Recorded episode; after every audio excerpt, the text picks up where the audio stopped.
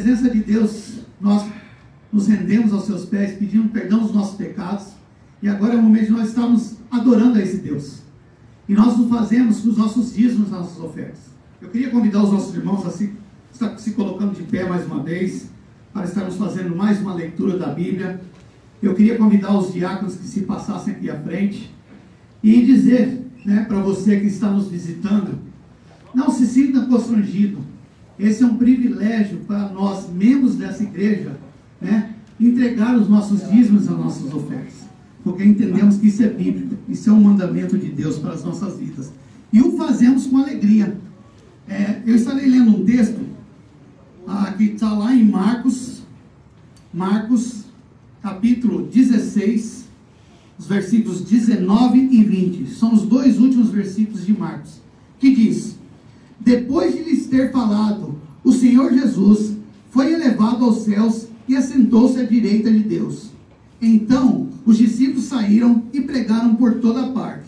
E o Senhor cooperava com eles, confirmando-lhes a palavra com sinais que, o, que a acompanhavam. Amém? Ah, por que eu escolhi esse texto? Né? Não fala de dízimo, não fala de dinheiro, não fala de nada. Mas fala da entrega da vida. É isso que Deus busca de nós. O dízimo é um, é, é um mandamento, nós temos que entregar o dízimo. Mas eu queria fazer um pedido a você essa noite. Quando você entregar seu dízimo ali, deposita sua vida ali também. Fala, Senhor, usa-me. Usa-me. Eu quero entregar a minha vida ao Senhor. É isso que Deus quer de nós. Amém? Então, enquanto o grupo de louvor vai cantar mais um louvor aqui, os diáconos estarão recolhendo os dízimos e as ofertas. Eu queria que você colocasse em oração e fizesse as orações com Deus. Senhor, aqui está o meu dinheiro, mas eu quero lhe entregar a minha vida também. Amém?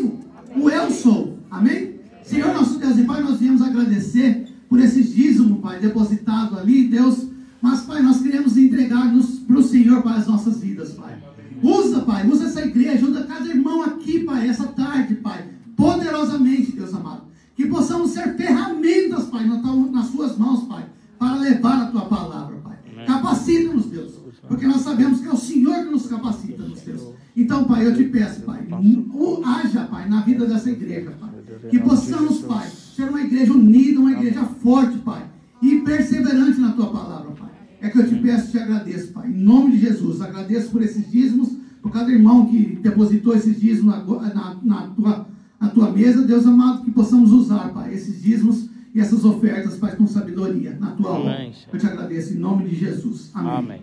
Irmão, a palavra está com o grupo de louvor. Amém? Amados irmãos, só nós sabemos que provações o mundo tem passado esses últimos meses. Não podemos já dizer ano. O mundo todo passando por uma tribulação, por uma provação, por altos e baixos, a qual Jesus já tinha dito para nós que no mundo nós teríamos aflições. Ele disse: tenha bom ânimo. Amém? Esse canto que acabamos de cantar agora, ele nos afirma isso. As tentações, as provações não podem impedir, porque maior é o que está lá em cima. Maior é o que está em nós, que está no mundo. E o que está lá em cima, ele é poderoso, ele é santo, ele é justo, ele é Pai, ele cuida de nós. Amém? Ele é santo. É por isso que pedimos perdão diante dele aqui. Porque a sua presença nos constrange. E nessa noite, nós queremos adorar adorar, invocar o seu nome e proclamar que Ele é santo, santo.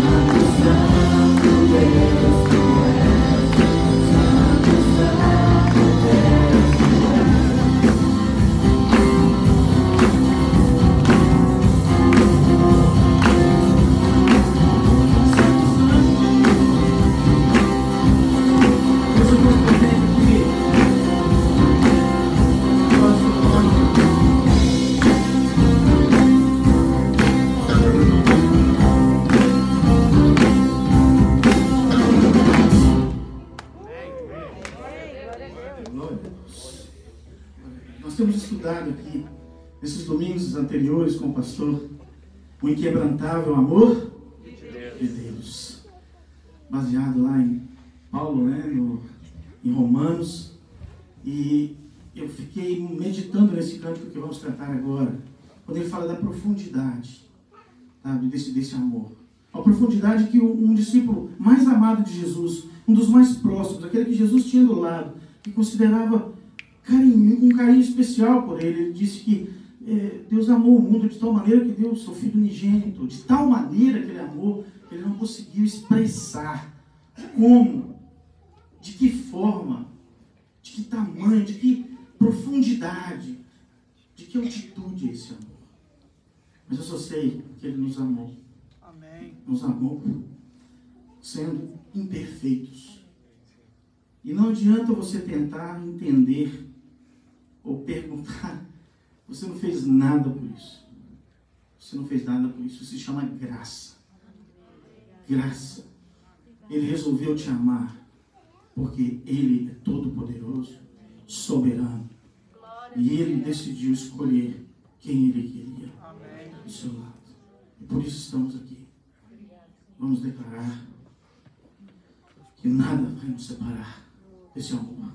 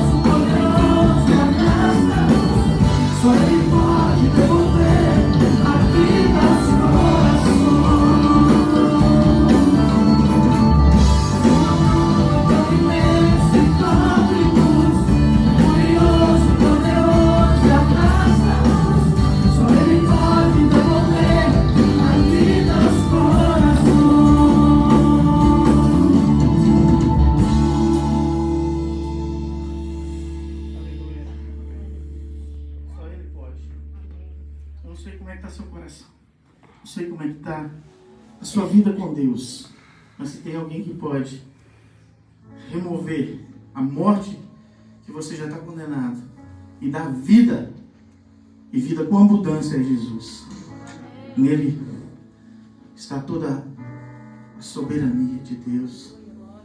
Nele está todo o poder de Deus. Porque um dia ele foi aclamado quando ele entrou em Jerusalém. Com Osana que vem em nome de Jesus. Mas aquele povo que aclamou ele ali, gritou depois, crucificam. E hoje nós cantamos Osana que vem em nome de Jesus. E nós adoramos o seu nome.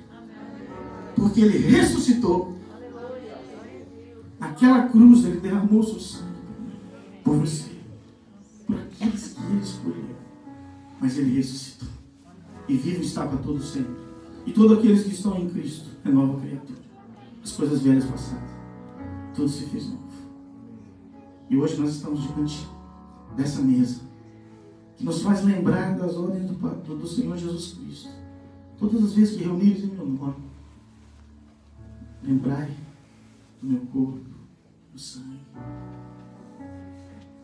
E não só lembrar de, daquela crucificação, como eu disse aqui, lembrar que de todos os líderes religiosos, de todo o mundo, de todas as épocas, o único que o túmulo está vazio é de Jesus Cristo. Ele não está mais lá. Amém?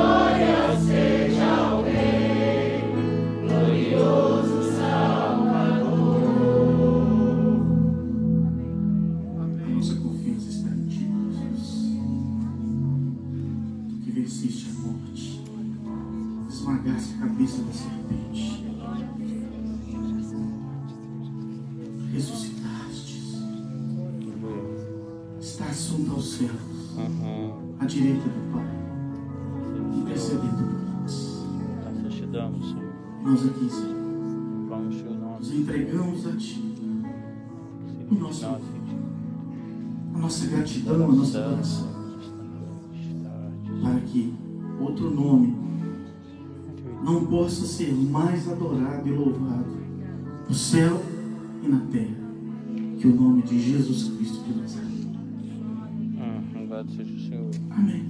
Amém. Diz assim, Amém.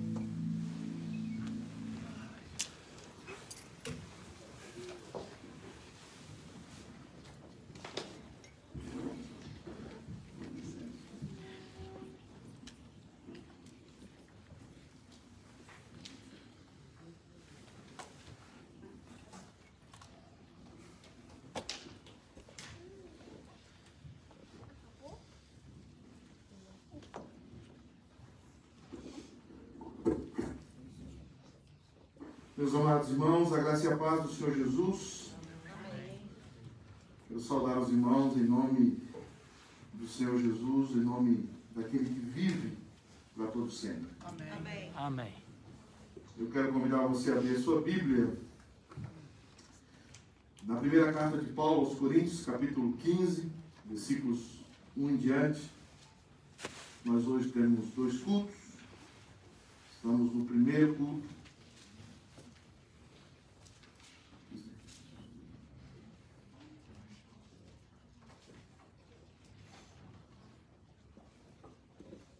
Primeira Coríntios 15, versículos de 1 até o versículo 20.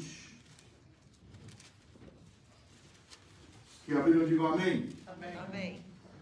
Ah, eu creio que não está no telão, eu não passei isso para a Joana. Você tem como achar, Joana, aí rapidamente? Senão a gente espera. 1 Coríntios 15, versículos de 1 até o 20.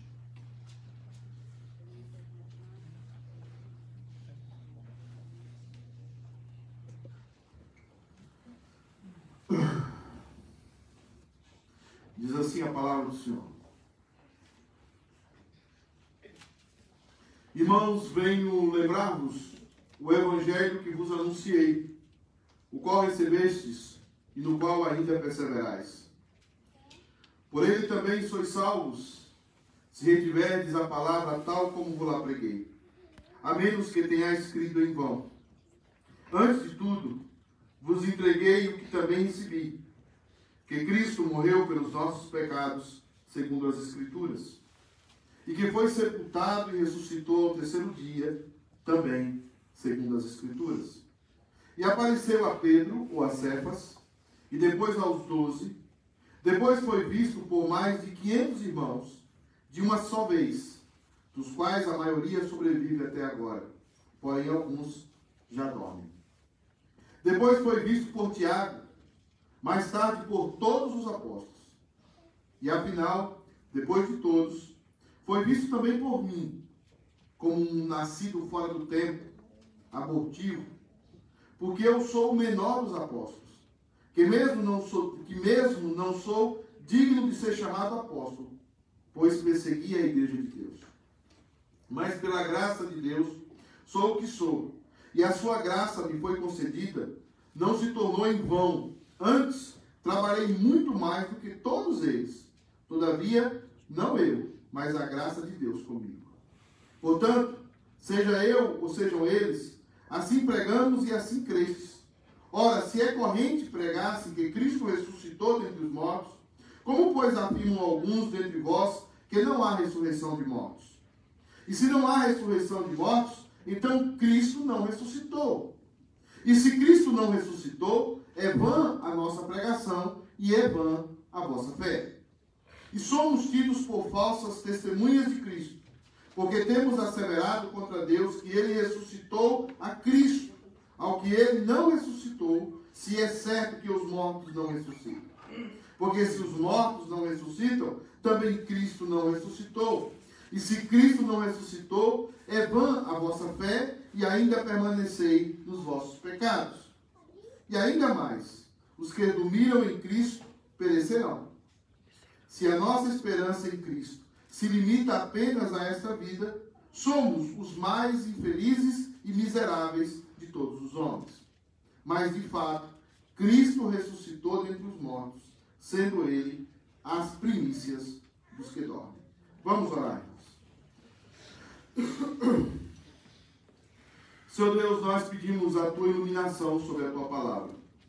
Pedimos que o Senhor nos dê a capacidade de ouvir a tua voz, de ouvir o clamor dos céus, para que o teu nome seja glorificado através dessa mensagem. Deus amado, fala-nos ao coração. Fala-nos profundamente ao coração. Porque é tempo, meu Deus, de que a mensagem pascal e que a mensagem do Cordeiro de Deus, tira o pecado do mundo, venha sobre nós, haja poderosamente sobre a igreja e saiamos daqui cheios de vida e cheios da verdade do Evangelho. Amém. Nós pedimos isso em nome de Jesus. Amém. Amém.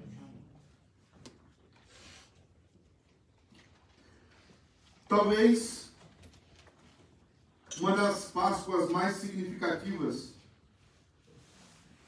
para a Igreja de Cristo. O mundo chora a morte de milhões de mortos e talvez há perspectivas de milhares de mortos todos os dias. Nós estamos diante de um assunto sério, de uma realidade de muita dor e de muita tristeza. A ponto de que os teólogos mais conservadores indicarem que estão se abrindo os selos. Os cavalos estão sendo liberados. As taças estão sendo derramadas. O mundo se aproxima do juízo.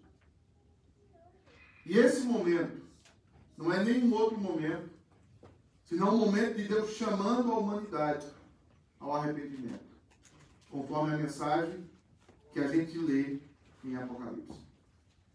Deus chamando os homens que estavam endurecidos, confiando na ciência, confiando em si mesmos, abandonando o Senhor. Nós já estamos indo para o segundo ano em que essa pandemia parece não ter prazo, ainda que governantes coloquem prazo. Parece, e parece verdade, que se abriram os céus. Parece que começamos o fim. E quando nós olhamos para esse quadro, e quando nós olhamos para o texto que Paulo tem, ou o texto paulino que está diante de nós, nós observamos, amados irmãos, que a igreja de Corinto estava desconfiando da doutrina da ressurreição. A igreja de Corinto estava desconfiando do apóstolo Paulo, estava desconfiando do ministério do apóstolo Paulo, mas também agora estava desconfiando da doutrina da ressurreição. E Paulo volta a falar dessa doutrina, volta a reforçar essa doutrina, e Paulo está tentando ensinar não somente a igreja de Corinto, mas ensinar a nós a importância da doutrina da ressurreição. Às vezes, quando eu olho na televisão ou nas redes sociais, eu vejo a superficialidade dos crentes. Porque os crentes não conhecem as Escrituras e, infelizmente, essa é uma verdade geral. As pessoas não leem a Bíblia, As pessoas não estudam a Bíblia, mas as pessoas utilizam do Evangelho de alguma forma para ter vitória na vida. E o que nós observamos são corpos frios e gelados, famílias dizimadas, presbíteros que morrem de uma hora para outra, pastores que nos deixam em semanas, famílias completamente dizimadas e deixadas. O que nós vemos? A morte.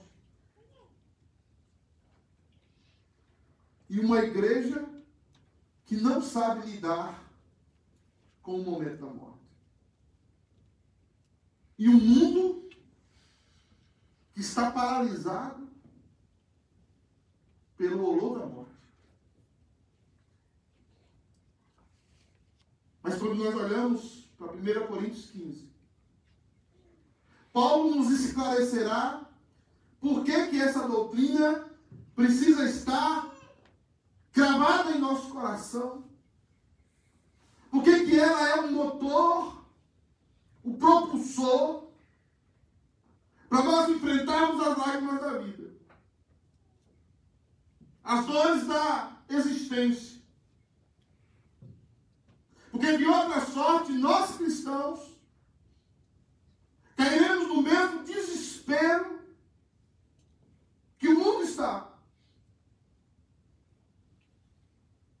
Nós temos um aumento no mundo de 450% de suicídios.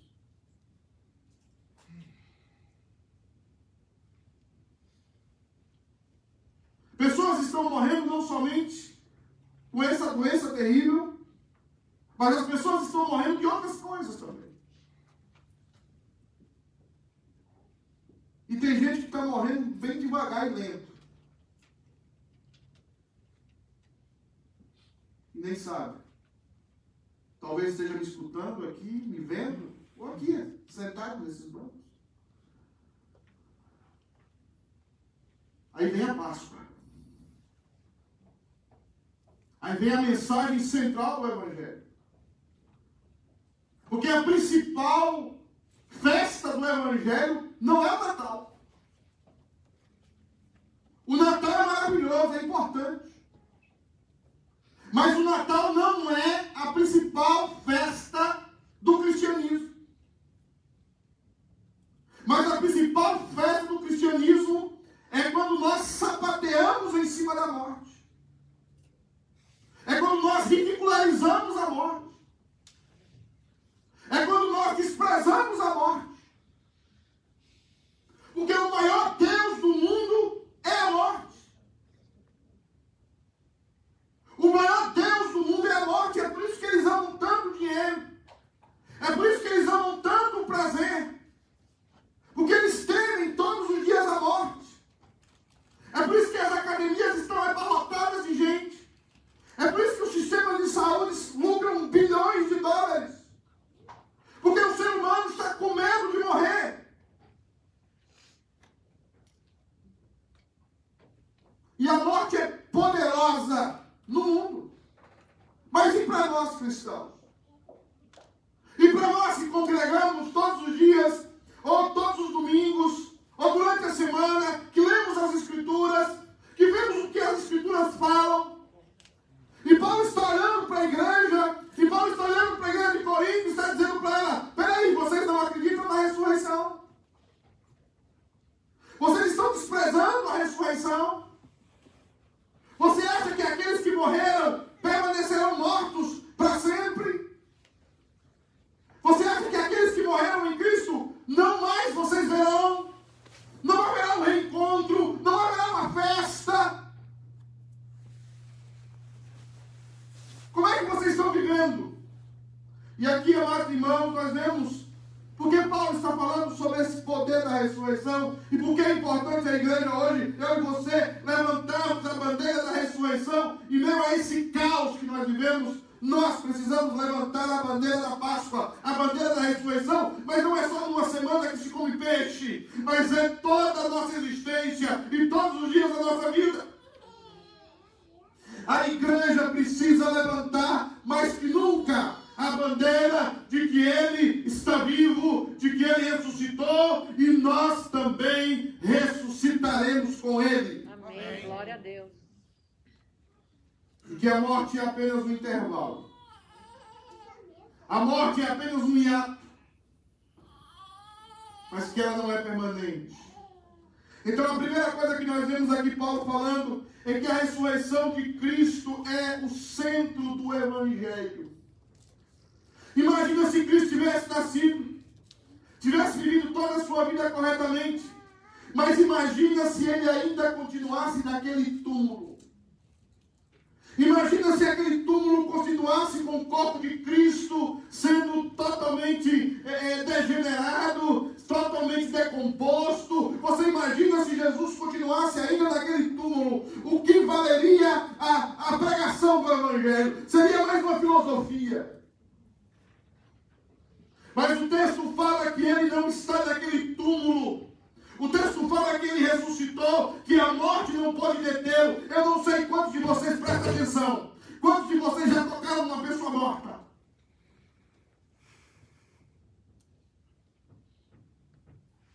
Uma das cenas mais terríveis da minha vida foi quando eu estava numa estrada só e vi um carro capotado. E, e, e o carro estava ali e eu fui lá e as pessoas, todas as pessoas do carro estavam mortas. E eu toquei naquelas pessoas e eu senti o, o, gelo da morte, a dureza da morte, a inanição da morte. Paulo está dizendo, irmãos, venham lembrar-vos o evangelho que vos anunciei. Ele está colocando a ressurreição como sinônimo do evangelho, da, da, da, da, da grande vitória de Cristo. Ele está dizendo o evangelho que vos anunciei, o qual recebestes e no qual ainda perseverais. Por ele também sois salvos, se retiverdes a palavra tal como vos a preguei, a menos que tenha escrito em vão. Antes de tudo vos entreguei o que também recebi, que Cristo morreu pelos vossos pecados. O que é que morreu naquele local? O que é que morreu quando Cristo foi pregado naquela cruz? Não morreu Jesus somente, morreu o seu pecado, morreu a sua condenação. É por isso que você não poderá ficar na morte.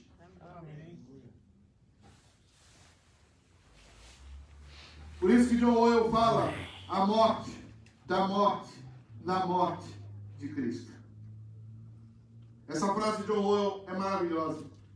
A morte, da morte, na morte de Cristo. Antes cantávamos, não sei se você lembra, pois morreu a nossa morte, para vivermos sua vida. O que é que morreu? Morreu a minha morte.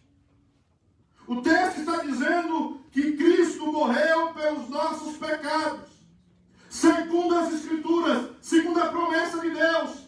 Ele morreu a sua morte. Quando ele estava morrendo, era você que estava morrendo. Quando ele estava sendo sepultado, era você que estava sendo sepultado. Mas se com ele morremos, com ele também ressuscitaremos. Aleluia. Glória a Deus. Glória a Deus. Que saudade daquele tempo, entoados ou não, afinados ou não, eu e Rodrigo teríamos lugar nesse coral.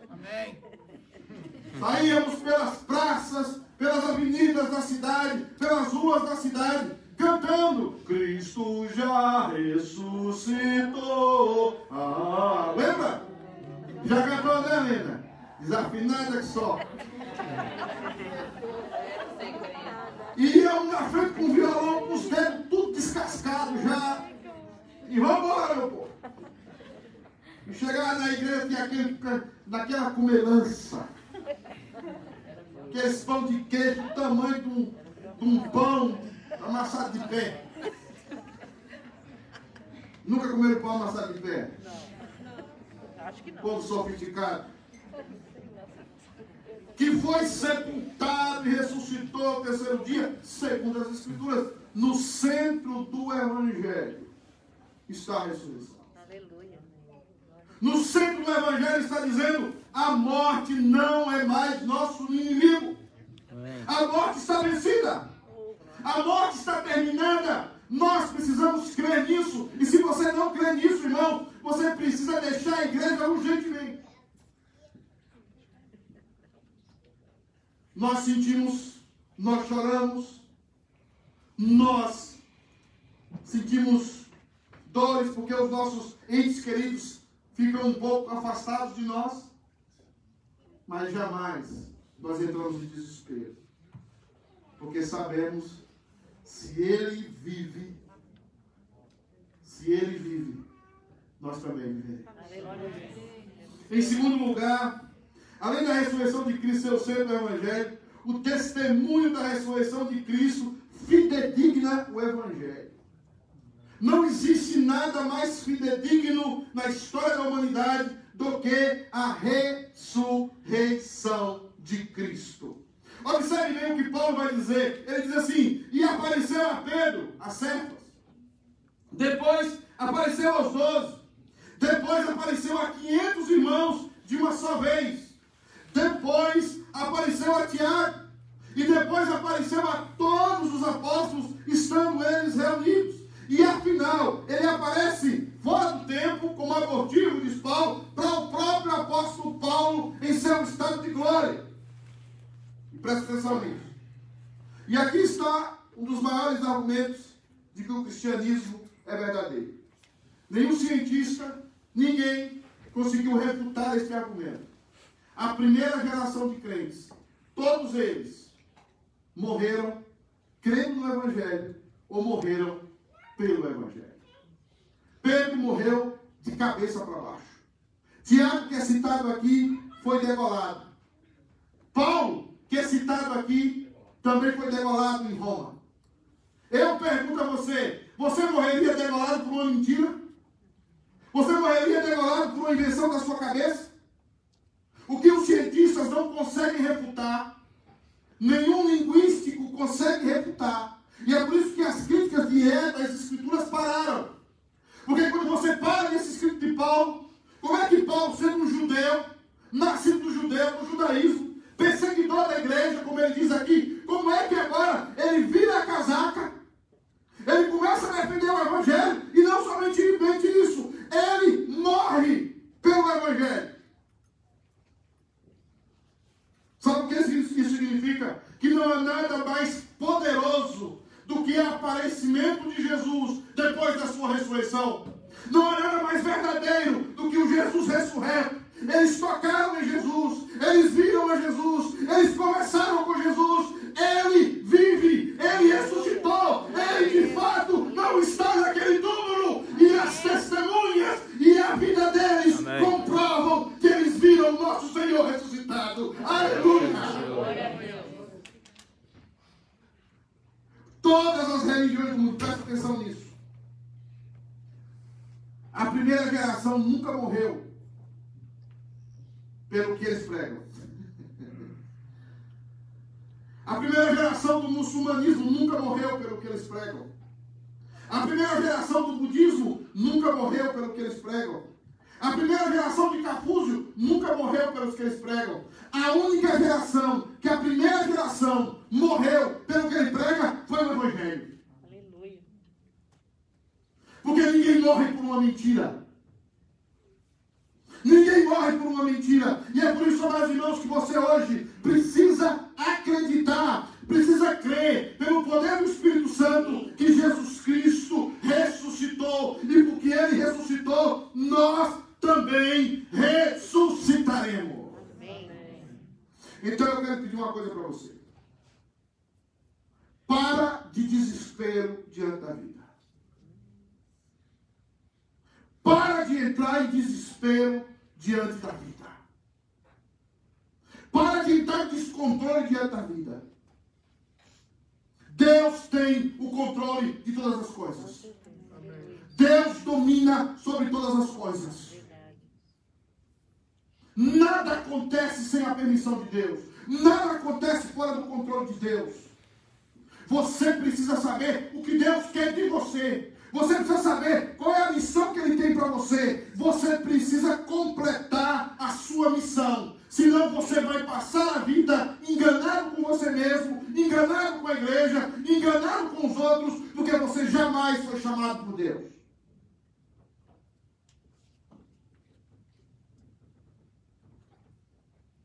Qual é a sua missão? Qual é o seu plano? Qual é o seu projeto de vida para servir a Deus? E eu sei que tem gente aqui que Deus está chamando. Tem uns que estão dormindo. Eu vou começar a citar nome.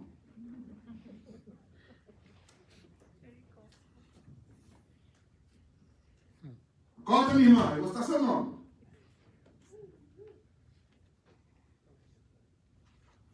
Eu disse que o povo o povo não tem que gritar.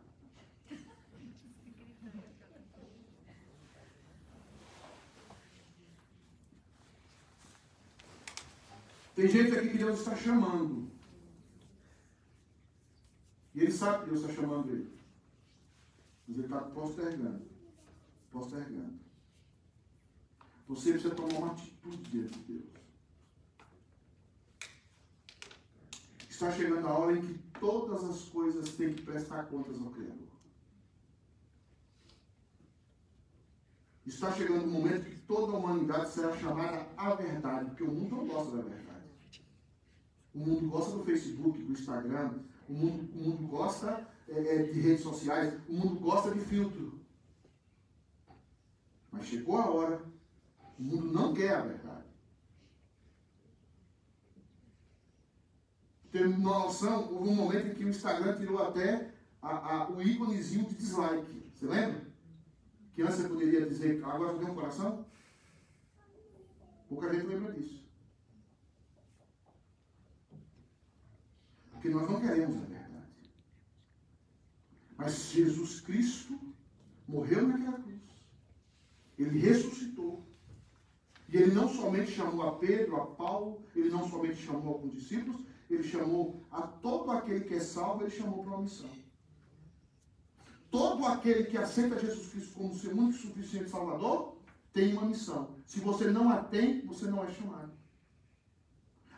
Ladrão na cruz, que demorou 4 ou 5 segundos para aceitar Jesus, ele teve uma missão. O Evangelho é pregado através dele até hoje. Agora você recebe Jesus Cristo, chega no dia de Páscoa, e você não consegue saber o que Deus quer de você? Você está preocupado com o que, vai acontecer amanhã? O que, não vai acontecer? O que, que a ressurreição de Cristo tem a ver com a sua vida?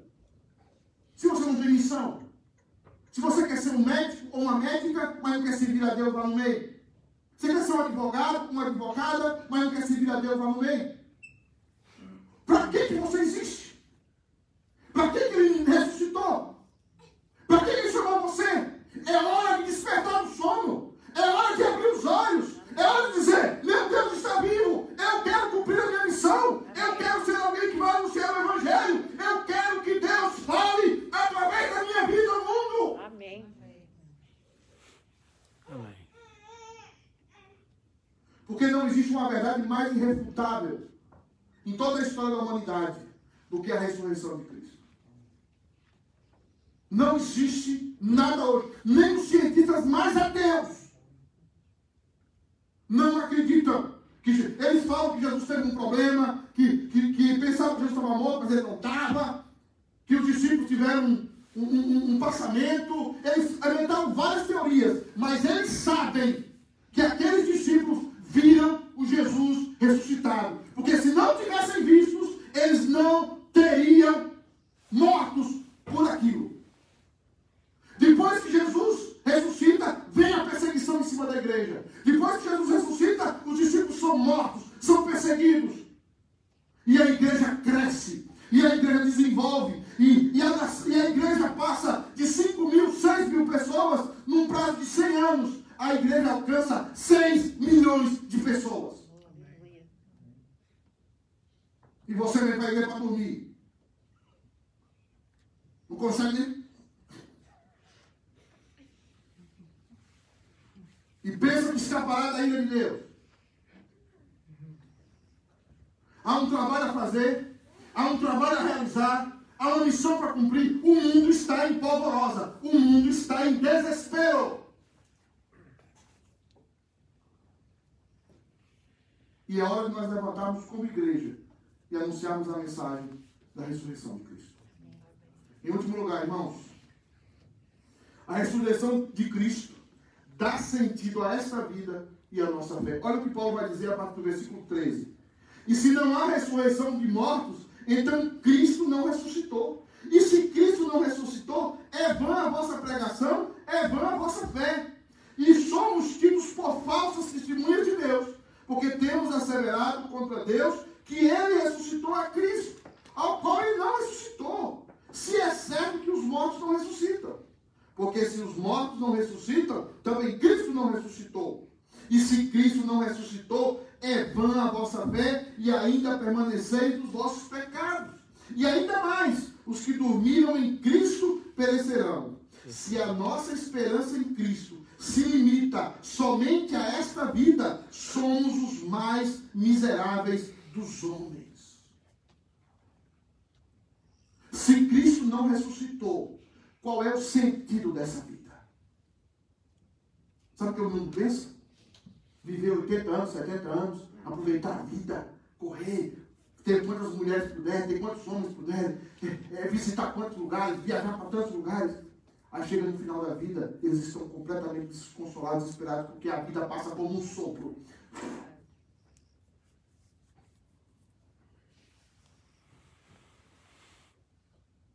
Eu me lembro ontem que eu estava jogando bola, de 10, 8 anos, a vida é um sopro. Ela passa. Qual é o sentido da vida se não há outra vida? Qual é o sentido de viver 80, 90 anos e depois desaparecer? Se não existe uma outra vida, essa vida não tem sentido. Quando a gente pega a experiência, quando a gente aprende as coisas, aí a gente o quê? A gente morre. A gente erra, erra, erra até os 40, tem uns que erram até os 50, né, Amanda?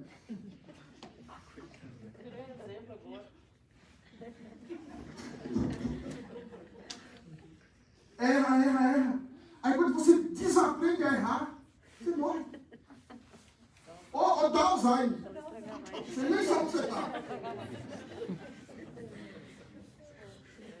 Começa a cantar aquela música. Quem sou eu? Quem é você? Nessa história, eu não sei dizer.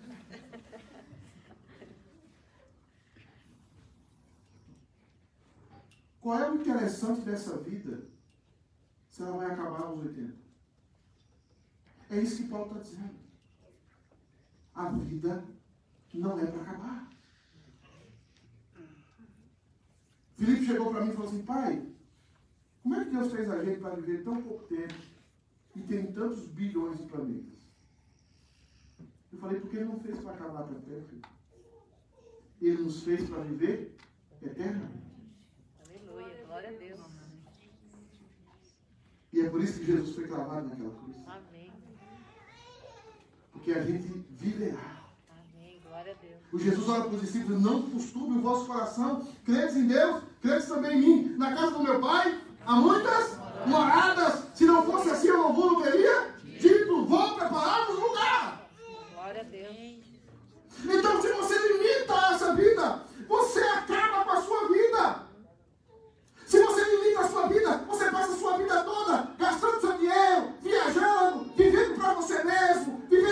você, vivendo para o seu umbigo. Você chega aos 80 anos e não tem nada para comemorar, porque na sua cabeça você vai desaparecer. Mas se você passa essa vida na missão de anunciar o Evangelho, de amar ao próximo, de pregar a Cristo, de chamar mais pessoas para a vida eterna, chega no final da sua vida, você diz: combati o bom combate, completei a carreira, guardei a fé, e agora a coroa da justiça me está preparada, não somente a mim, mas a todos aqueles que amam o Senhor Jesus. Glória a Deus! Amém. Programa pentecostal, nós estávamos em cima dos bancos. Jogando máscara uns nos outros. Glória a Deus! Por isso que Deus um dia vai me teletransportar para o pentecostal. Do coração de estar tá em pé. No coração a gente está em cima das cadeiras. É exatamente. Gente, Cristo ressuscitou. Aleluia. E por isso a nossa vida tem tanto sentido. Por isso que a gente pode trabalhar, que a gente pode olhar para os filhos. Uma das cenas mais lindas que eu vi foi de um presbítero, morrendo, velhinho, pegando na mão do seu outro filho que era presbítero, e do seu neto que era diácono, um do lado do outro. Antes da sua morte, sabe que ele disse? Eu vou estar esperando vocês. Eu vou estar esperando vocês. Quem não crê em Deus não tem essa esperança. Quem não crê em Deus, ele é um pedaço de matéria, um pedaço de carne. Quem não crê em Deus, a vida acaba agora. Acaba a vida, vive, vive intensamente cada minuto, cada segundo, mas não cumpre nenhuma missão, não faz nada, vive para o seu umbigo. É um verdadeiro selfish. É um verdadeiro egoísta. Porque ele não tem esperança da vida eterna. Se Cristo não ressuscitou, nós somos os mais miseráveis dos homens. Porque é vã a nossa vida, é vã a nossa fé. Mas graças a Deus, Ele ressuscitou. Aleluia. Amém. Eu espero que você saia daqui hoje com uma missão peito. Você saia daqui hoje, Deus, eu quero cumprir a minha missão. Amém, Senhor. Eu quero terminar aquilo que o Senhor me deu. Amém. Eu quero completar aquilo que o Senhor me deu. Porque todos nós fomos chamados a uma missão. Todos nós somos valorosos. Todos nós que somos salvos, Deus colocou o seu Espírito. Amém. Todos nós que somos salvos, Deus colocou os dons espirituais sobre a nossa vida. E você vai ser usado, você vai ser usada. Eu imagino um dia que um, um egoísta morrer aqui na igreja, vai ter ninguém. Ou vai ter que inventar um monte de mentira. A mentiraiada daqueles enterros. Mas eu fico pensando um dia, quando a Sandra morrer. Eu espero que você não fique muito orgulhosa. Eu quero ver um dia que o Eudes morrer. Gente, eu não estou brincando, não. Estou brincando. não. Eles são pecadores miseráveis, eu sou pecador miserável, a Sandra também. Mas eu estou dizendo o seguinte: a graça de Deus na vida deles, de servir, Amém, amém.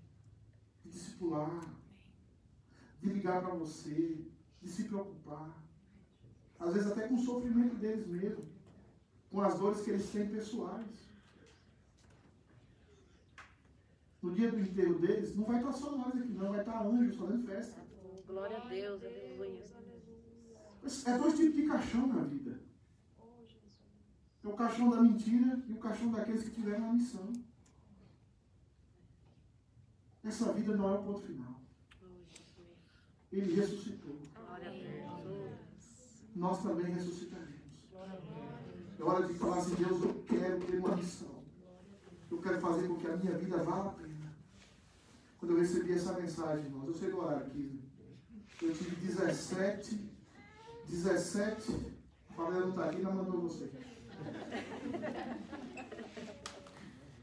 Com 17 anos, 17 anos eu fui chamado para ser crente. E quando eu fui liberto, eu cheguei na minha casa, a primeira coisa que Deus falou no meu coração é o seguinte, você tem uma missão. Não é sentar em banco de igreja, ficar a vida toda sentado no banco de igreja, criticando, falando mal do irmão, falando não sei o quê, viver uma religiosidadezinha medíocre. Deus deu o melhor para nós. Aleluia, Deus, filho. Deus se dedicou, Deus deu o seu único filho. O que é que você vai entregar para Ele? Quando você fechar os olhos aqui. O que sobra? O que sobra da semana? Sobra do seu físico? O que sobra do seu trabalho? Eu tinha 17 anos. Com 18 anos eu passei no concurso do Banco do Brasil. Com 19 anos eu desisti completamente do Banco do Brasil num plano de carreira. Eu lembro como hoje para ganhar 80 reais em São Paulo. Eu nunca me arrependi disso. Amém. terem uma missão na vida. Os nossos filhos estão morrendo dentro de quartos com computadores. Os nossos filhos estão morrendo sem ter nenhuma missão com Playstation, com Xbox. Os nossos filhos estão morrendo sem missão, sem nada, sem vida. A maioria deles, o final é droga, fumar maconha no centro de Boston. A maioria deles não tem nada. No dia da ressurreição de Cristo, é hora de sermos despertados para a nossa missão, Amém. Para a nossa vida. Deus quer homens e mulheres cheios de vida. Amém, meus? Amém. Amém. Eu quero convidar você a participar da Santa Ceia conosco. Todos aqueles, todos aqueles que estão em plena comunhão com a sua igreja, em plena comunhão com a sua igreja. Essa não é a mesa da Igreja Presbiteriana no Brasil. O igreja da PCP no Brasil não é mesmo. Essa não é a mesa da PCA, Presbyterian Church of America. Esta é a bênção da mesa de Cristo. E todos aqueles que foram batizados em alguma igreja evangélica e estão em plena comunhão com essa igreja, estão convidados a cear conosco. Eu quero convidar o presbítero Wilson, o presbítero Eudes, quero convidar o diácono Guaras, Quero convidar o diácono William. Ainda não está ordenado, mas já é um homem aprovado pela Assembleia da Igreja. Fica aqui o William. Feche seus olhos. Feche seus olhos. Na noite que ele foi traído, presta atenção. Na noite em que ele foi traído, feche seus olhos, presta atenção. Na noite em que ele foi traído, ele tomou o cálice nas suas mãos. Ele tomou o pão nas mãos, o partiu primeiramente e disse: Esse é o meu corpo, que é dado em favor de vós. Depois ele tomou o cálice e disse: Esse é o cálice da nova aliança do meu Ele foi moído pelas nossas transgressões.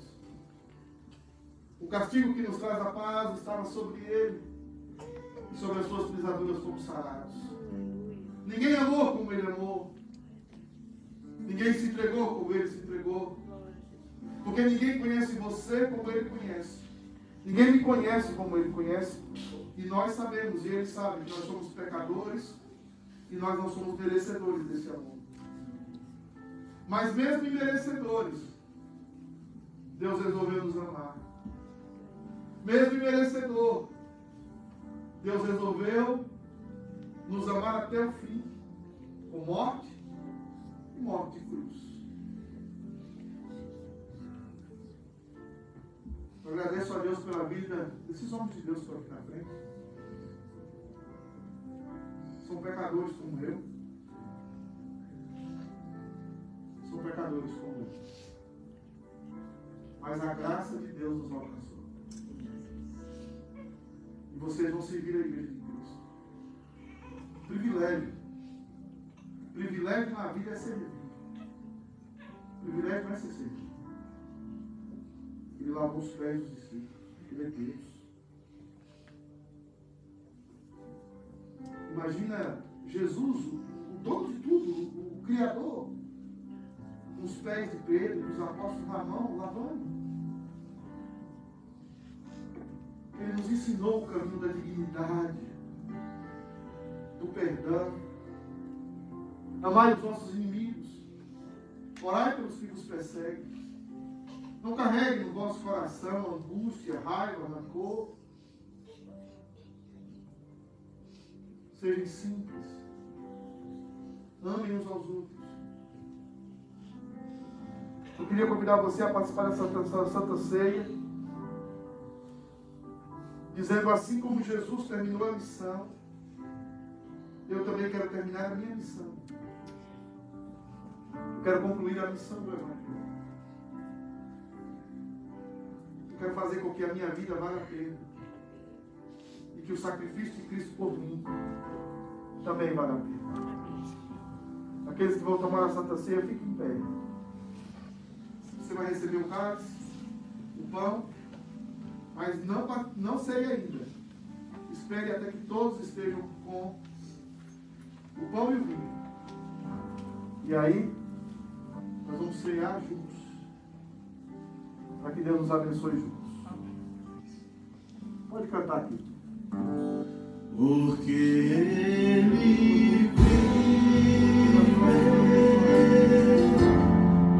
grace.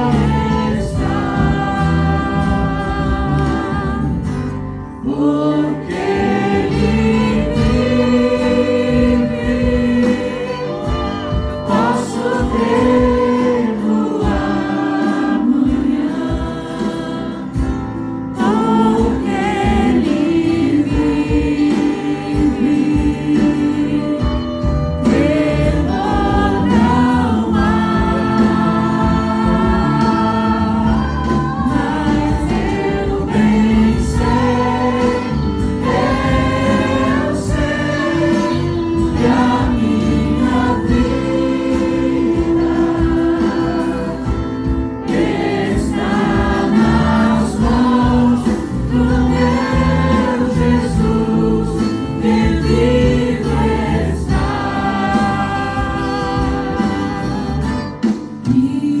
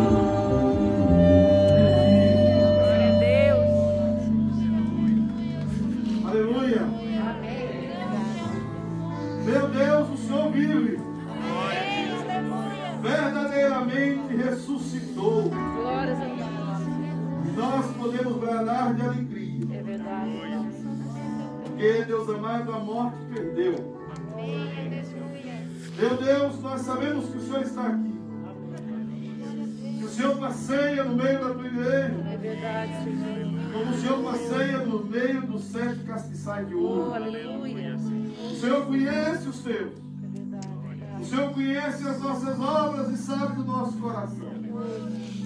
Por isso, meu Deus, cura-nos, sara-nos, restaura-nos, Senhor. Faz-nos confiar plenamente no teu amor. Deus amado, consagramos o pão e o vinho ao Senhor. Colocamos, Deus amado, que o Senhor nos abençoe. De tal forma que sejamos alimentados pelo Senhor. Sejamos alimentados pela tua presença. Sejamos alimentados na alma, meu Deus. E saiamos daqui hoje fortalecidos. Para enfrentar esse mundo tão difícil. Esse mundo tão cheio de aflições, de dores, de luta. Esse mundo que às vezes estamos cheios de lágrimas. Mas nós cremos o Senhor enxugará dos nossos olhos toda lágrima. Nós cremos que não haverá mais dor nem despedidas. Nós cremos que os abraços serão constantes e não haverá mais intervalos. Nós cremos que as conversas serão eternas os papos e os amigos. Cremos que jamais haverá dor. Cremos que jamais aqueles que amamos buscarão o ar para respirar. Porque haverá constante ar Aleluia, sim. Teu Espírito. e sobre os nossos pulmões estará a incorruptibilidade. Não haverá mais doença. Oh, obrigado. As preocupações de que amanhã não estão, ou que amanhã estarão ou não, isso desaparecerá. Porque a cruz venceu, Aleluia. Porque o túmulo está vazio, Nós cremos, Pai. e nós cremos no Cristo ressuscitado. Aleluia. Nos alimentemos do Senhor hoje, Sim, fortalece-nos, para que nos dê força para a caminhada, nos dê força até chegar no Jordão, a entrada da terra prometida. E nos faça atravessar o Jordão, nos faça atravessar o território de Gileade, nos faça atravessar a Campina do Jordão. E cheguemos a Jerusalém Celestial. Aleluia. Abençoa o pão e o vinho, Amém. Senhor. em nome de Jesus. Amém. Comei o pão, Jesus.